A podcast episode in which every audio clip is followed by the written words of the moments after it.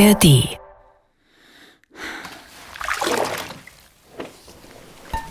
Rosie lässt sich in die Badewanne sinken. Das Wasser ist kochend heiß. Langsam gewöhnt sich ihr Körper an die Hitze und sie schließt die Augen. Für einen kurzen Moment ist sie entspannt. Dann denkt sie an den Brief und reißt die Augen auf. Verdammt. Datum und Uhrzeit der Anhörung im Schiedsgericht standen darin. Vier Wochen. In vier Wochen soll alles vorbei sein. Gary würde sie davon erst am Wochenende erzählen. Er würde sich sonst den Rest der Arbeitswoche betrinken und schlecht gelaunt sein. Verdammt.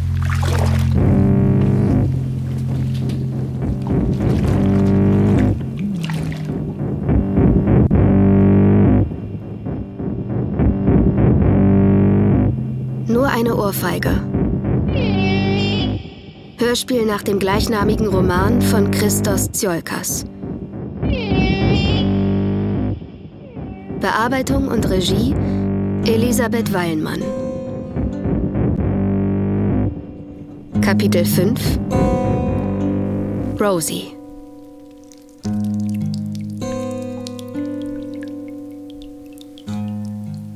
Ihre Anwältin Margaret hat ihr erklärt, dass sie sich selbst nicht äußern müsse, solange der Vorsitzende Richter nicht eine der beiden Parteien auffordert, auszusagen.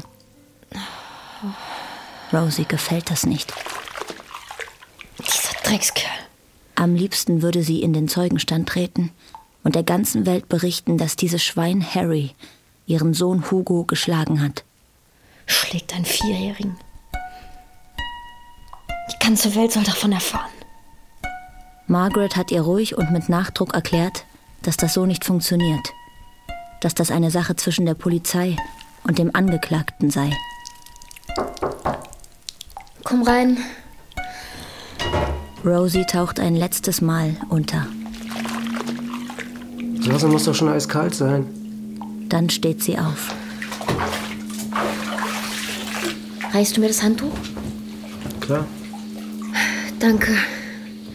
Das Wasser ist noch lauwarm.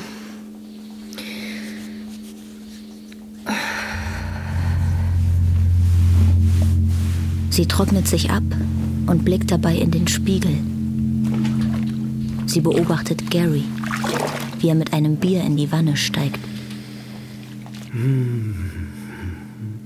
Es ist die richtige Entscheidung, ihm erst am Freitagabend von dem Gerichtstermin zu erzählen. An Werktagen ist er abends müde und verliert schnell die Beherrschung. Er würde sie nur anfauchen. Sie hätten nie zur Polizei gehen sollen. Diese Verhandlung sei allein ihre Schuld. Shit. Was ist? Ja, was ist, Mama? Woher kommst du denn so plötzlich, mein Schatz? Ich konnte nicht schlafen. Warum hast du Shit gesagt? Mir ist nur eingefallen, dass deine Großmutter heute Geburtstag hat. Großmutter macht mir Angst. Sie hat mich nicht lieb. Schatz, das stimmt so nicht. Sie hat dich lieb. Sie weiß nur nicht, wie sie es zeigen soll. Sie hat mich angebrüllt. Rosie betrachtet ihren Sohn. Er hat recht. Ihre Mutter ist eine kalte, mürrische Frau. Und am liebsten würde sie ihm ehrlich sagen, deine Großmutter ist nicht fähig zu lieben. Aber es ist nicht so, dass sie dich nicht mag. Sie hat einfach nur kein Interesse an dir. Hugo. Hugo, hör mir mal zu. Hm? Doch er ist viel zu jung, Deine Großmutter hat dich sehr, sehr lieb. um das zu verstehen. Und jetzt gehe ich kurz telefonieren, ja?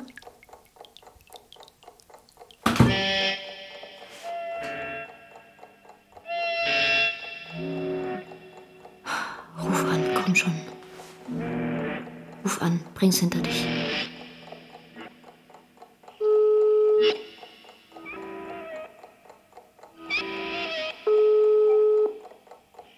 Hey, Hi, Anouk.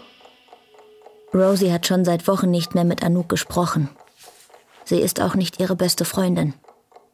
Genau genommen ist sie die Freundin ihrer besten Freundin. Was gibt's Neues? Nichts. Naja, wir haben ein Schreiben vom Gericht bekommen. Es gibt jetzt einen Termin für die Anhörung. Ach, wirklich? Hast du Angst? Natürlich. Viel Glück. Danke. Sehr nett von dir. Aber mach dir keine allzu großen Hoffnungen, ja? Das sagt Gary auch. Ja, er hat recht. Er ist bestimmt froh, dass alles bald vorbei ist. Was machst du? Ich schreibe Reese einen Text für morgen. Kaum zu glauben, dass ich schon seit so vielen Jahren meine Zeit mit diesem Mist vergeude. Er liegt neben mir und zeigt mir den Stinkefinger. Meine Mutter hat heute Geburtstag. Hast du schon angerufen? Nein, noch nicht. Na komm, bring's hinter dich. Rosie geht ins Wohnzimmer, um nach Hugo und Gary zu sehen. Beide schlafen. Sie freut sich immer, die beiden zusammenzusehen. Sie beneidet sie um ihre entspannte Vertrautheit, die ganz anders ist als ihre intensive Beziehung zu Hugo. Bei ihr lässt er sich nie einfach so fallen. Immer hat er die Arme um sie geschlungen, um sie zu besitzen. Sie würde ihn bald abstellen müssen, noch bevor er in den Kindergarten kommt.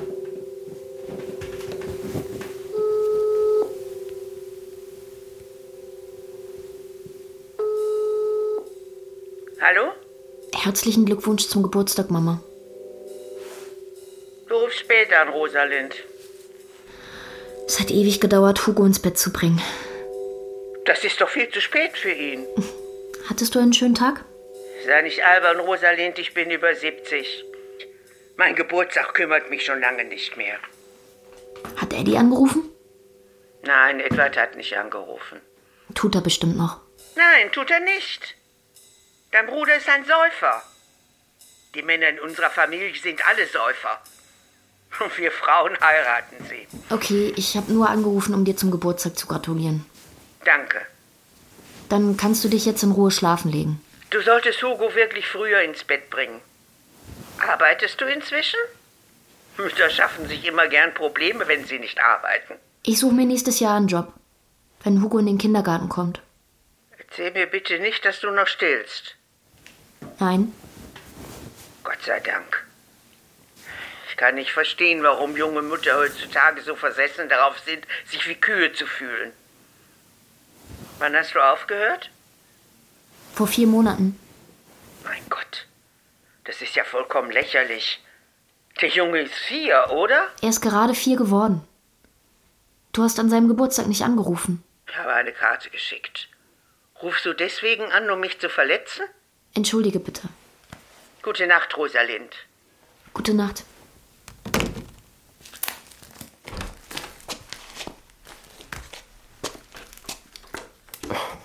Das hast du doch nicht nötig.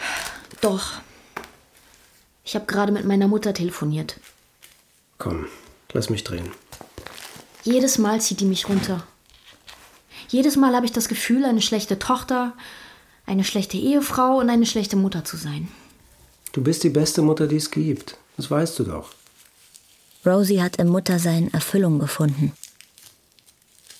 Es hat der Wut und der Angst, die so lange ihr Leben bestimmt haben, einen Sinn gegeben.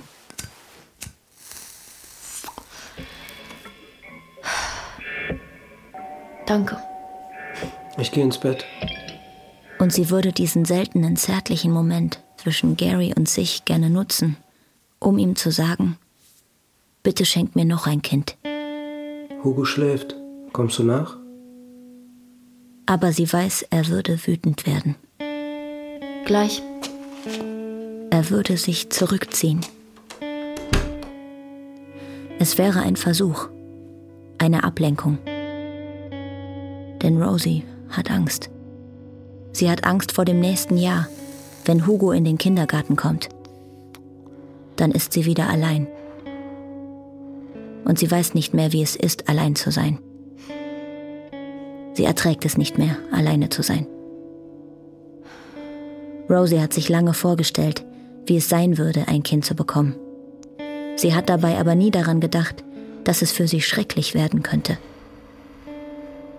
Aber in dem Moment, als man das Kind aus ihr herauszog, hatte sie nur einen Wunsch.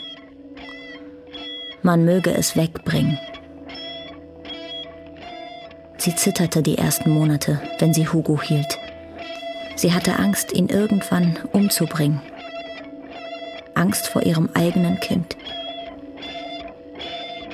Eines Morgens brüllte das Baby wieder und hörte nicht mehr auf damit. Sie stillte es an ihm vor, schrie es an. Es schrie weiter. Irgendwann überkam Rosie eine seltsame Ruhe. Sollte es doch schreien. Sie würde es einfach allein zu Hause lassen. In ihrer beschissenen Einzimmerbude. Sie ließ es allein. Schloss die Tür hinter sich und stand da. Gute zehn Minuten.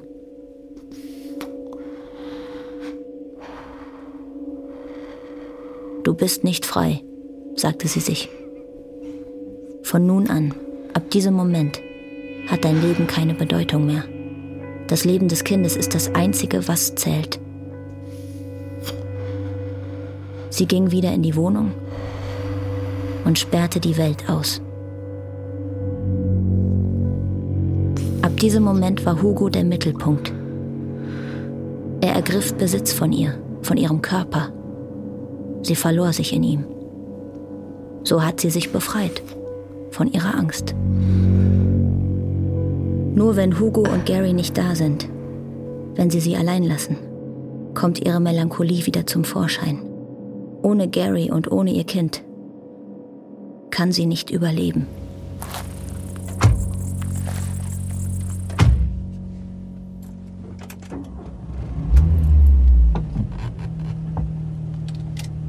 Bist du aufgeregt, Shamira? Wir steigern uns da nicht mehr so rein. Wir sind schon zu oft enttäuscht worden. Wir finden schon noch ein schönes Haus, Schatz. Rosie lehnt sich zurück.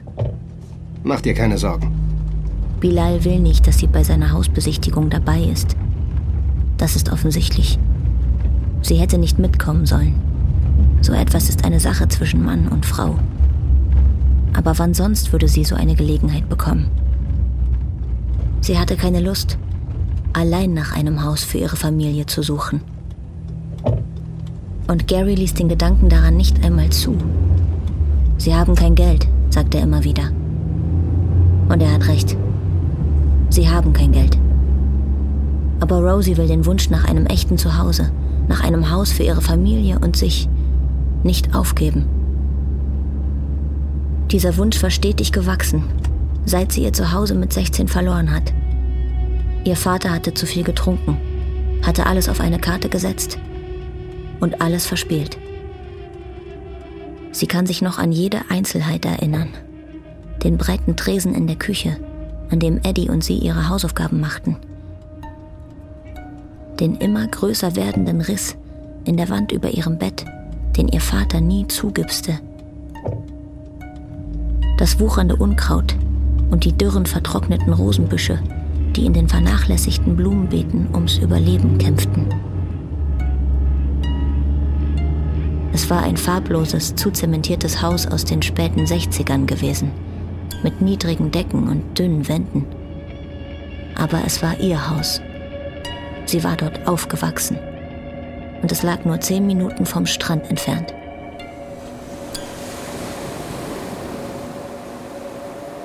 Dort verbrachte sie vor allem die Sommer draußen, unter freiem Himmel, dort, wo sie es aushielt. Denn ihre Eltern sprachen kaum ein Wort miteinander. Rosie litt darunter. Und als sie etwas älter war und erste Erfahrungen mit Männern machte, empfand sie eine Art widerwilligen Respekt, wenn einer ihrer Liebhaber sie anschrie oder gewalttätig wurde. Doch statt sich zu wehren, hielt sie lieber den Mund, obwohl sie wusste, dass es nicht gesund war.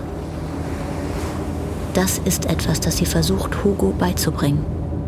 Klartext zu reden, sich nicht unterdrücken zu lassen. Jedes Gefühl hat seine Berechtigung. Sie wiederholt es für ihn immer wieder, Hugo.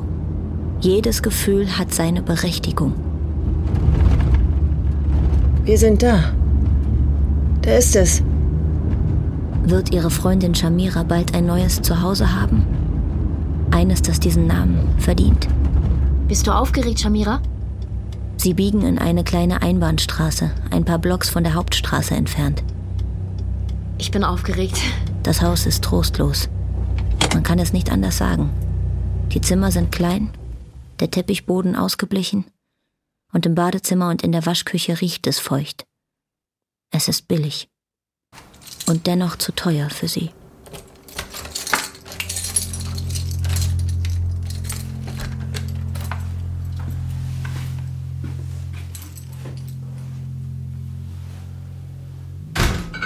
Warum musst du das Kind dauernd stillen? Hm? Wieder zu Hause bekommt Gary das, was er will. Das ist pervers. Das, was er herausfordert. Abartig. Streit. Ich halte es für richtig. Du, du, du. Immer nur du. Er kann es nicht ertragen, dass Rosie allein ein Haus besichtigt hat, das sie sich nie würden leisten können. Hugo hat zwei Elternteile. Worum geht's dir eigentlich? Er wartet auf einen Anlass. Das verstehst du nicht? Er wartet auf ein Alibi. Du bist zu dumm für diese Welt. Damit er in die Kneipe gehen und bis zum Ende da bleiben kann. Und du gibst mein Geld für Babysitter aus, die wir uns nicht leisten können. Mein Geld. Denn ich gehe arbeiten, während du zu Hause sitzt und einen Vierjährigen stillst. Komm, mein Schatz, pack deine Jacke ein. Wohin bringst du unser Kind? Wir besuchen Aisha. Hugo mag Hector nicht. Doch? Nein, tut er nicht. Das ist immerhin der Bruder des Mannes, der dich geschlagen hat. Komm, Schatz, zieh deine Jacke an. Okay. Ja, ja, Hugo, geh nur. Geh schon mal runter, Hugo, und warte dort auf Mami, ja? Ja, und wenn Hector dir etwas tut, sag ihm, dass deine Mami jeden verklagt. Sag ihm, deine Mami verklagt jeden, der sowas tut. Geh runter, Hugo. Wann kapierst du endlich, dass wir nicht schuld sind? Er hat uns in die Situation gebracht. Harry hat uns das alles angetan. Nein, du hast uns das angetan. Du bist verdammt nochmal schuld daran. Du hättest die Polizei nicht rufen sollen. Was, du hast sie doch angerufen. Ja, weil du mich dazu gebracht hast. Das ist nur noch ein paar Wochen, Gary. Und dann, dann ist doch alles vorbei. Es ist schon vorbei. Es ist längst passiert. Hugo hat es vergessen. Nee, hat er nicht. Er weiß das noch ganz genau. Ja, aber doch nur, weil du ihn jeden verdammten Tag daran erinnerst, dass Harry ihm beim Grillfest eine geknallt hat. Aus, Schluss, vorbei. Du bist diejenige, die das nicht vergessen hat. Belass es dabei, Rosie. Bitte, belass es einfach dabei. Wie können wir es denn dabei belassen? Willst du, dass der ungestraft davonkommt? Was bist du eigentlich für ein Vater? Ich hasse dich. Und jetzt lass mich vorbei. Nicht ihr geht, sondern ich gehe.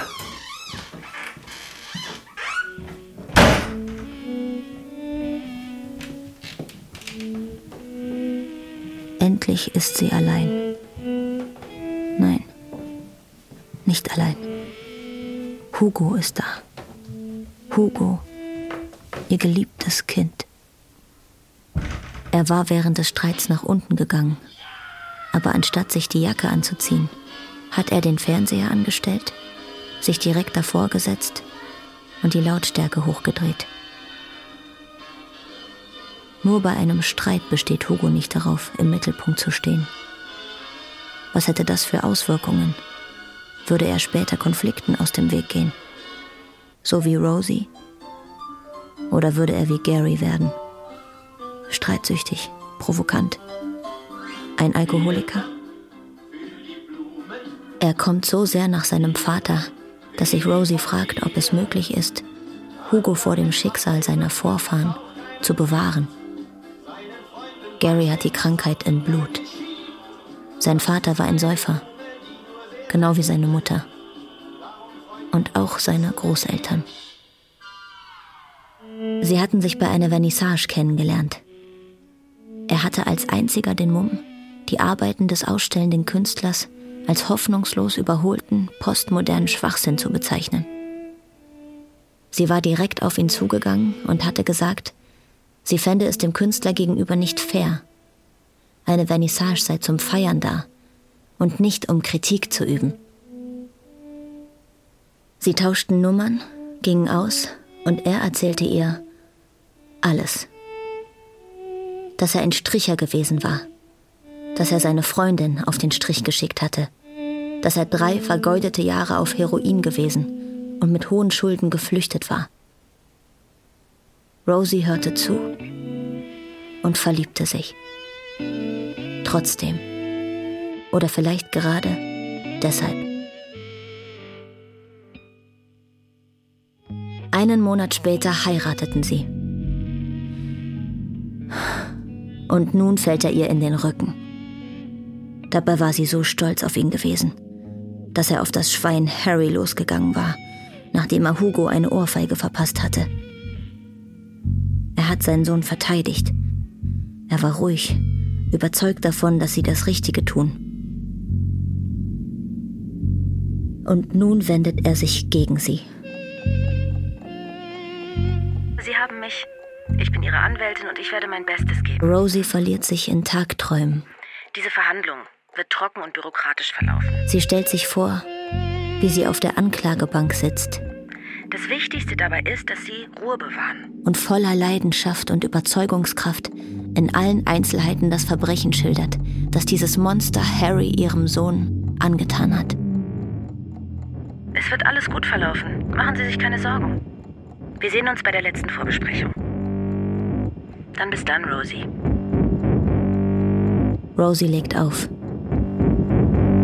und verspürt einen Schmerz. Sie vermisst Aisha. So sehr, dass sie eine fast kindische Wut empfindet. In dieser schwierigen Phase bräuchte sie ihre beste Freundin. Dabei weiß sie, dass dieser Wunsch ungerecht ist. Aisha und auch Anouk hatten ihr durch die Scheidung ihrer Eltern geholfen und durch den Verlust des Hauses. Und sie hatten sich um sie gekümmert, nachdem ihr Vater sich umgebracht hatte. Sie waren für sie da gewesen. Und jetzt sind sie es nicht. Jetzt können sie es nicht. Jedes Gefühl hat seine Berechtigung. Ja, ihr Wunsch ist ungerecht. Aber so empfindet sie nun mal. Jedes Gefühl hat seine Berechtigung. Sie braucht ihre längste und beste Freundin. Shamira ist nett zu ihr, aber sie haben keine gemeinsame Vergangenheit. Conny ist hilfsbereit und warmherzig, aber sie ist ein Teenager. Seit Hugos Geburt ist Rosies Umfeld auf ihre Familie und einige wenige Freunde zusammengeschrumpft. Du bist mein Leben, Hugo. Sie will den Gedanken nicht laut aussprechen. Hugo braucht ihn nicht zu hören. Aber es stimmt. Du bist mein Leben. Er ist ihr Leben. Ihr ganzes Leben. Hi Rosie, ich bin's, Aish. Wie geht's dir? Hast du Lust, am Donnerstag mit Anouk und mir etwas trinken zu gehen? Ruf mich an, ja? Wir denken beide an dich.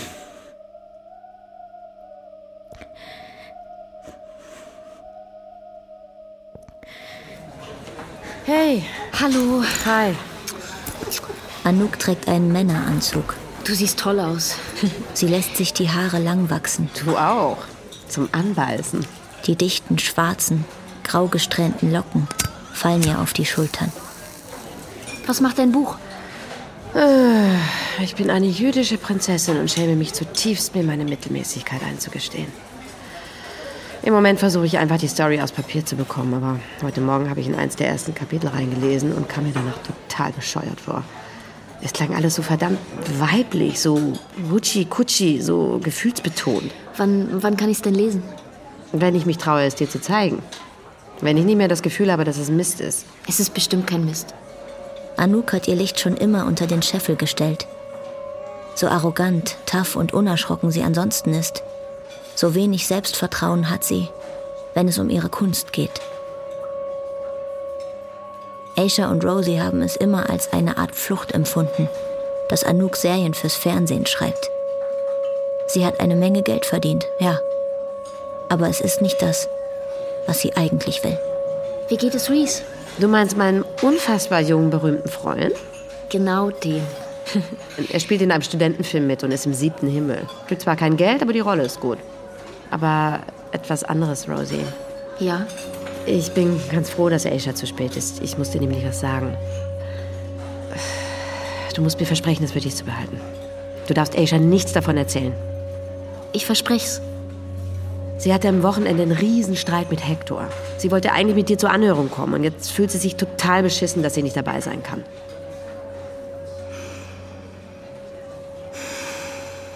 Alles okay mit dir? Ja. Ich bin froh, dass du es mir gesagt hast. Genau das hatte sie hören wollen. Dass Aisha versteht, was die Verhandlung für sie bedeutet. Ihre beste Freundin muss nicht mehr vor Ort sein. Hauptsache, sie ist in Gedanken bei ihr. Rosie, wenn du willst, komm ich mit. Danke, aber das musst du nicht. Ich fürchte, du wärst eine zu gute Zeugin für die Verteidigung. Haha. das war nur ein Spaß. Danke. Und danke, dass du mir das von Aisha gesagt hast. Mir ist klar, dass sie Hector nicht enttäuschen will. Shamira wird uns begleiten. Wie geht es den beiden, ihr und Terry? Ich meine, Bilal. Ich frage mich wirklich, was diese blöde Namensänderung soll. Kann man als Moslem nicht auch Terry heißen? Ich schätze, das ist wie bei der Taufe. Man zeigt, dass man die neue Religion annimmt. Man macht es öffentlich, damit die ganze Welt Bescheid weiß. Ich glaube nicht, dass die Welt das interessiert. Ich glaube, es hat Terry einigen Mut gekostet, zu Bilal zu werden. Und Shamira? Ich nehme an, sie ist Muslimin geworden, um Bilal zu heiraten. Nein, das stimmt nicht. Sie war schon vorher konvertiert. Sie haben sich in einer Moschee kennengelernt. Was zum Teufel bringt eine Rockerbraut wie Sie dazu, Muslimin zu werden? Sie hat den Ruf gehört. Den was? Rosie findet nicht, dass sie die Richtige ist, um das zu erklären. Shamira hat ihr ihre Geschichte im Vertrauen erzählt. Dass sie eines Tages einen kleinen Jungen Verse aus dem Koran hatte sprechen hören. Dass sie sich auf einmal ganz leicht gefühlt. Dass sie ein Licht gesehen und einen tiefen Frieden verspürt habe. Dass sie von diesem Augenblick an den Drogen, dem Alkohol abgeschworen habe und zu Shamira geworden war. Ach, weißt du was, ich habe keine Ahnung, warum sie konvertiert ist. Frag sie selbst. Warum wird man religiös? Aus Angst vor dem Tod? Aus Ignoranz? Aus mangelnder Fantasie such dir was aus. Ah, da kommt sie. Sorry, Leute, dass ich zu spät bin. Oh, mir ist gerade der Teufel begegnet. In Person einer ziemlich fertigen 17-jährigen Junkie-Braut. Was ist passiert? Komm, setz dich. Sie war mein letzter Termin. Ein junges Mädchen auf Drogen mit ihrem Kätzchen. Sie brauchte nur eine Impfung, ja? Nichts Ernstes. Egal. Eine Patientin stürmt mit ihrem blutenden Hund in den Arm ins Wartezimmer. Er war von einem Auto angefahren worden und ich sag zu dem Mädchen, tut mir leid, ich muss mich um einen Notfall kümmern. Ich versuche also gerade den Hund wieder zu beleben, da hören Trish und ich plötzlich Geschrei. Dieses kleine Miststück brüllt, sie habe einen Termin, wir hätten uns erst um sie kümmern müssen und dann um den Hund. Jedenfalls stirbt der Hund auf dem Behandlungstisch. Ich fühle mich total beschissen, gehe aber trotzdem noch mal nach dem Mädchen sehen, die mir erzählt, sie werde Beschwerde gegen uns einreichen. Und dann besitzt sie auch noch die Frechheit, sich zu beklagen, dass meine Tierarztpraxis keine Arbeitslosenermäßigung habe. Ich hätte sie umbringen können. Ich meine, wie kommen diese Leute im Leben klar? Weshalb glauben Sie, Sie hätten das Recht, sich so aufzuführen? Hör bloß auf, Ash. Ich darf da gar nicht darüber nachdenken. Diese Kids sind echt unfassbar. Als sei ihnen die Welt etwas schuldig. Eltern, Lehrer und die scheiß Medien haben sie verzogen. Jetzt denken sie, sie hätten alle möglichen Rechte und keinerlei Pflichten. Sie kennen weder Anstand noch Moral, noch irgendwelche Werte. Weißt du, was du zu ihr hättest sagen sollen?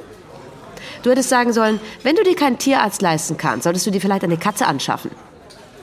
Diese Versager. Sorry, aber es gibt kein anderes Wort dafür. Rosie schweigt. Sie ist in ihrer Opferrolle perfekt aufgegangen. Ihre Freundinnen so sprechen zu hören, verletzt sie. Und natürlich wird sie uns bei der Tierärztekammer melden.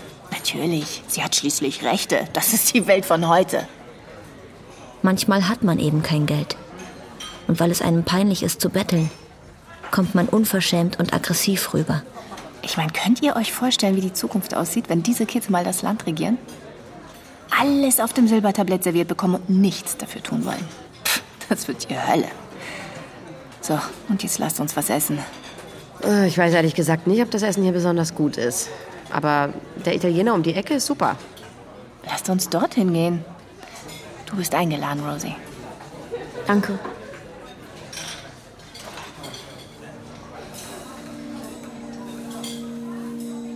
Das Essen ist fabelhaft. Rosie hat so etwas seit Jahren nicht mehr gegessen. Ein Ossobuco, das sich ganz leicht vom Knochen löst. Ofenfrisches Kräuterciabatta und ein köstliches Tiramisu. Anouk fährt sie danach nach Hause und wünscht ihr alles Gute für die Verhandlung. Sie hatte doch die beste Freundin auf der ganzen Welt.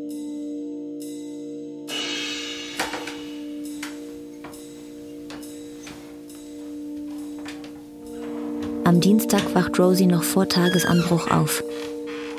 Sie hat sofort das Gefühl, sich übergeben zu müssen. So schlecht ist ihr. Hugo und Gary schlafen beide fest.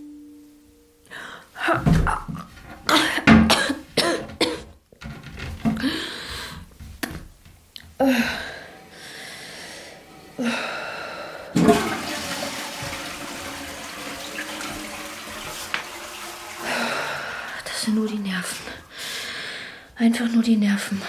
Das ist bald alles vorbei. Heute Abend geht's mir wieder gut.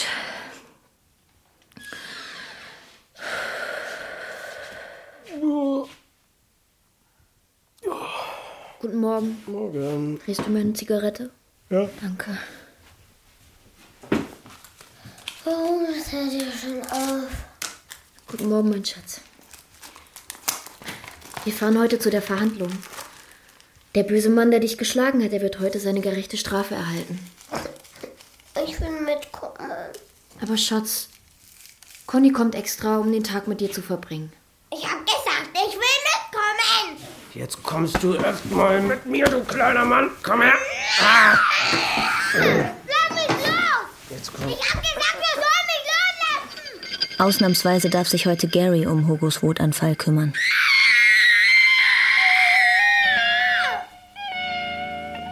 Rosie zieht sich an.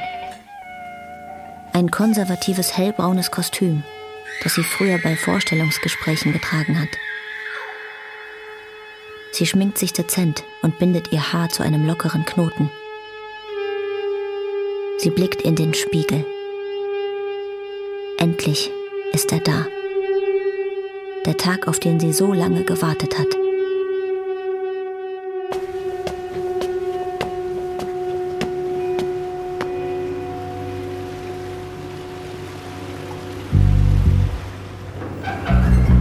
Stehen nicht zu weit unten auf der Liste.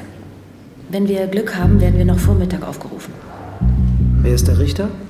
Jodie Emmett. Die ist in Ordnung. Was soll ich darunter verstehen? Die ist in Ordnung. Gary, hör auf, dich mit ihr anzulegen. Sie ist auf unserer Seite. Sie ist gut.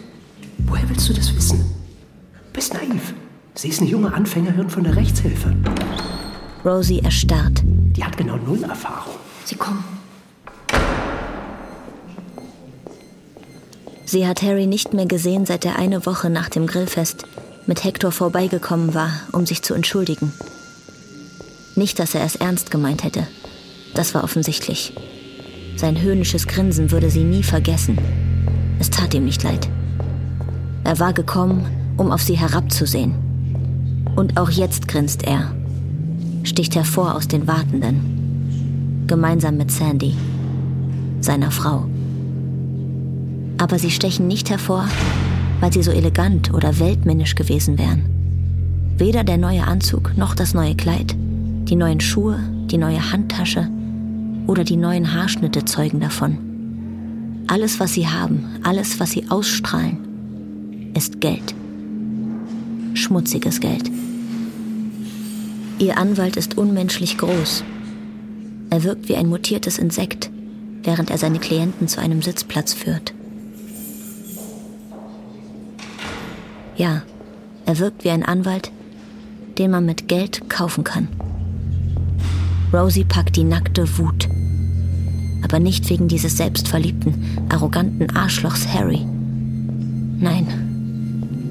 Sie kocht vor Wut wegen jenes Mannes, der hinter ihm geht. Manoles. Hectors Vater und Harrys Onkel. Rosie marschiert schnurstracks auf ihn zu. Hallo, Rosie. Rosie? Was haben Sie hier zu suchen? Schämen Sie sich nicht? Sie haben mir nichts verloren. Sag mal, bist du verrückt geworden? Lass mich! Rosie läuft zurück. Zu ihrem Mann und ihrer Anwältin. Sie zittert am ganzen Körper.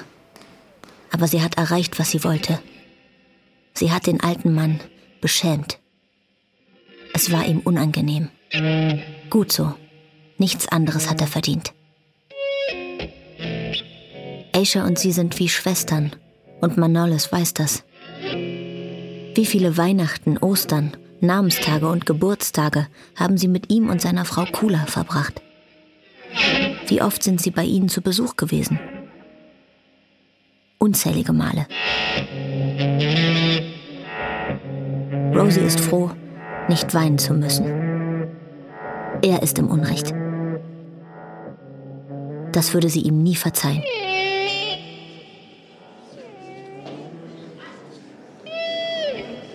Bitte erheben Sie sich.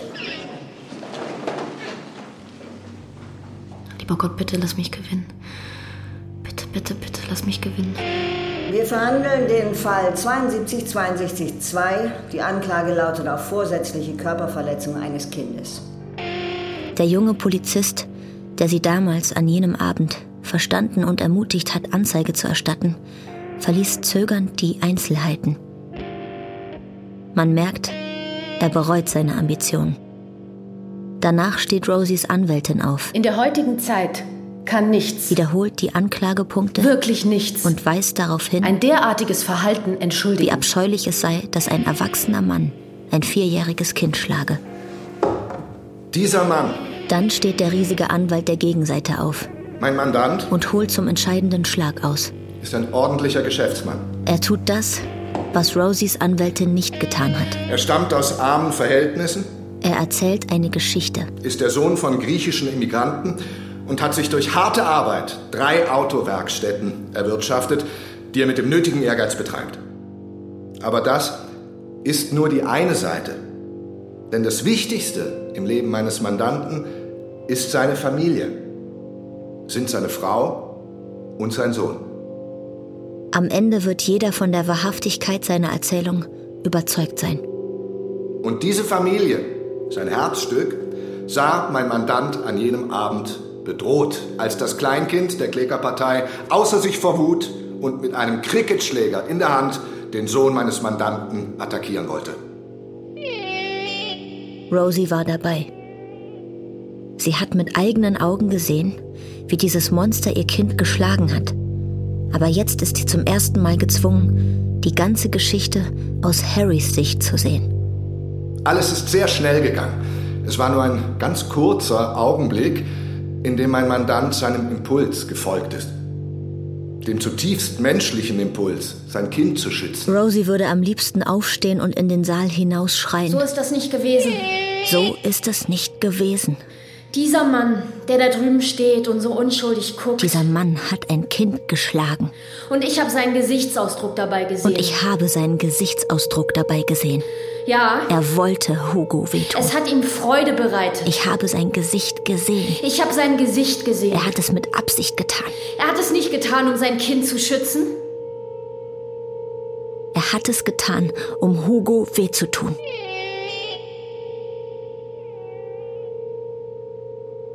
Die Urteilsverkündung der Richterin ist präzise, intelligent, mitfühlend und vernichtend. Zuerst tadelt sie die Polizei. Möglicherweise ist es in diesem Fall etwas voreilig gewesen, Anklage wegen Körperverletzung zu erheben. Dann blickt die Richterin auf den Mann herab, der vor ihr steht. Gewalt ist niemals eine angemessene Reaktion, vor allem nicht, wenn ein Kind involviert ist. Es tut mir leid. Ich sehe ein, dass die Umstände in diesem Fall außergewöhnlich sind und deshalb spreche ich Sie mangels weiterer Beweise frei.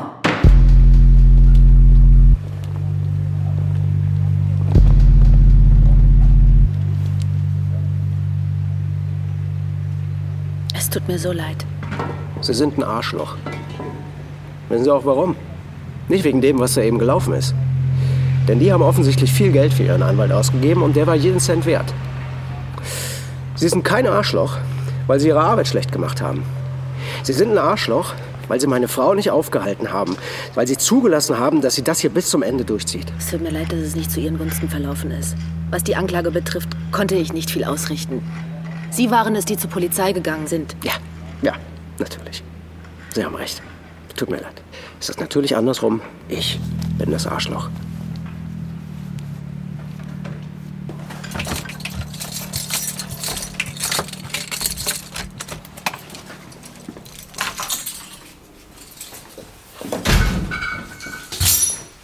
Mama!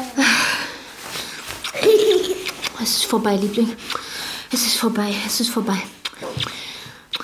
Der schreckliche Mann, der dich geschlagen hat, der wurde bestraft und muss ins Gefängnis. Der wird das nie wieder tun. Das stimmt doch, Gary, nicht wahr? Der böse Mann wurde bestraft. Ja, das stimmt, Hugo. Der böse Mann wurde bestraft. Der Saal war randvoll mit Menschen und alle waren sie schockiert. Sie konnten es nicht glauben. Sie waren richtig entsetzt, Hugo. Und weißt du, was die Richterin zu dem bösen Mann, der dich geschlagen hat, gesagt hat? Dass niemand ein Kind schlagen darf? Ja, richtig, mein Schatz. Genau das hat sie gesagt. Und muss er jetzt ins Gefängnis? Ja, der böse Mann, der muss jetzt ins Gefängnis. Hm, Kann ich Busen haben? Hugo, nächstes Jahr kommst du in den Kindergarten und du weißt, dass du dann keinen Busen mehr haben kannst. Mama, kann ich jetzt Busen haben? Ja, Ich gehe in die Kneipe.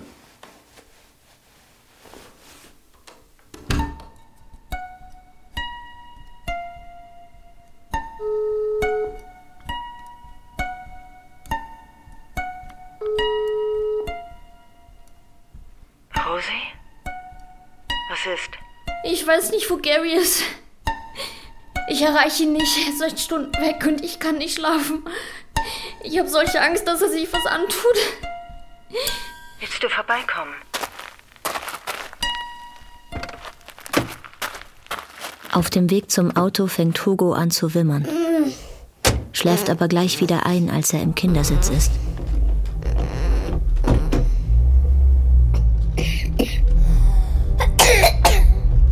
Rosie fühlt sich betrunken und high und kann durch die Tränen kaum etwas sehen.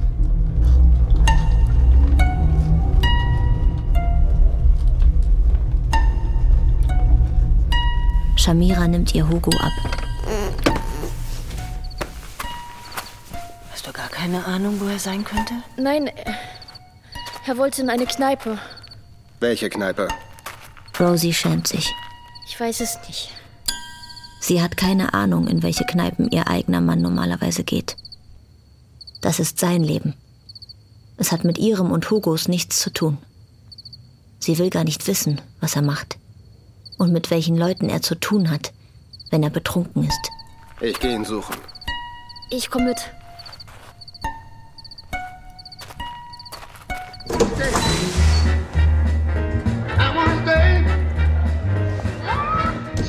Gary sitzt ganz hinten, an einem Tisch mit drei anderen Männern. Rosie ist froh, dass Bilal bei ihr ist. Er wird wissen, was zu tun ist. Er kann sie beschützen. Gary, bitte komm mit. Ich will nicht nach Hause. Ich will nichts mit euch zu tun haben. Bilal packt Gary am Kragen Was? und zieht ihn von seinem Sitz hoch. Wissen du von mir? Er ist auf einmal wieder Terry, der junge Mann, der trank und streitlustig war Terry, willkommen zurück. und der ihr Furcht einflößte. Willst du ein Mittrinken? Alle starren ihn an. Der Wirt ist klein und wirft Bilal einen finsteren Blick zu. Du gehst jetzt oder ich ruf die Bullen. Bilal lässt von ihm ab und geht. Gary. Bitte komm mit. Ich will mich hier einfach nur besaufen. Kapierst du das nicht? Ich will einfach hier so lange trinken, bis ich vergessen habe, dass du und Hugo überhaupt existieren, okay? Bitte geh, geh, geh einfach.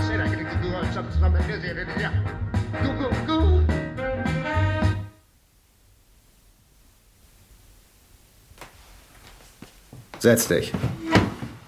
Ich werde dir jetzt etwas sagen und ich möchte, dass du mich ausreden lässt und mich nicht unterbrichst. Okay? Okay.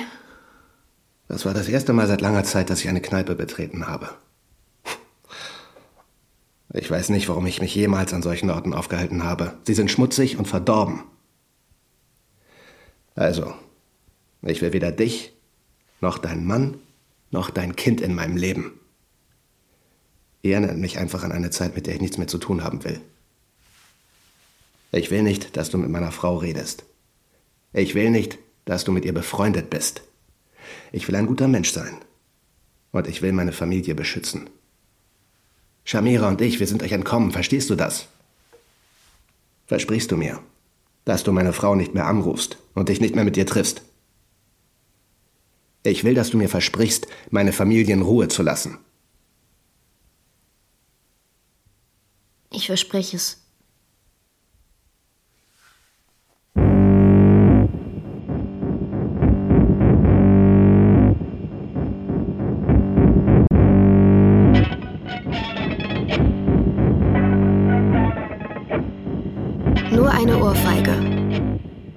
Kapitel 5 Rosie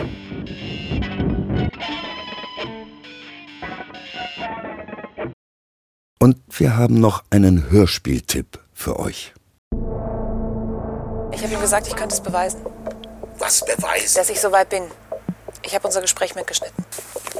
Ja. Sind Sie noch ganz bei Trost? Mein Name ist Katja Kolbe und ich. Ich schaff das. Mein Name ist Katja Kolbe. Ich bin 27 und im nationalen Widerstand. Sie tragen schicke Frisuren, hören Elektro, trinken Mate statt Dosenbier und planen den Umsturz. Die Befreiten. Eine rechtsextreme Gruppierung in Hannover. Wenn Sie undercover sind, muss ich mich hundertprozentig auf Sie verlassen können und Sie auf mich. Ja. Ja? Kein Schritt, kein einziger Schritt mehr ohne Genehmigung.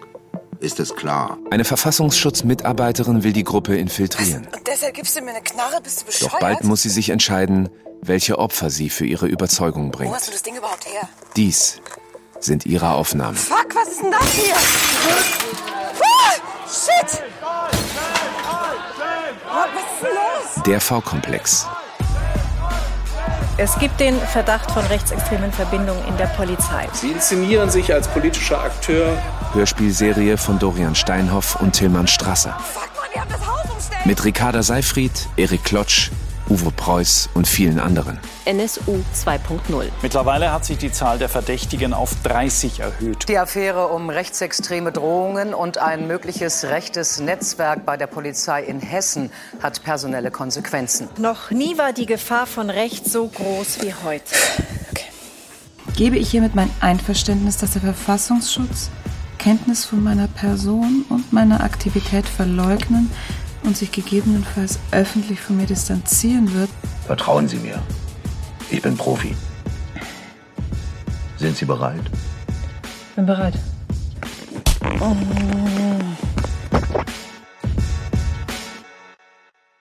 Den Podcast findet ihr in der ARD Audiothek. Und wir haben ihn euch auch in unseren Show Notes zu dieser Folge verlinkt.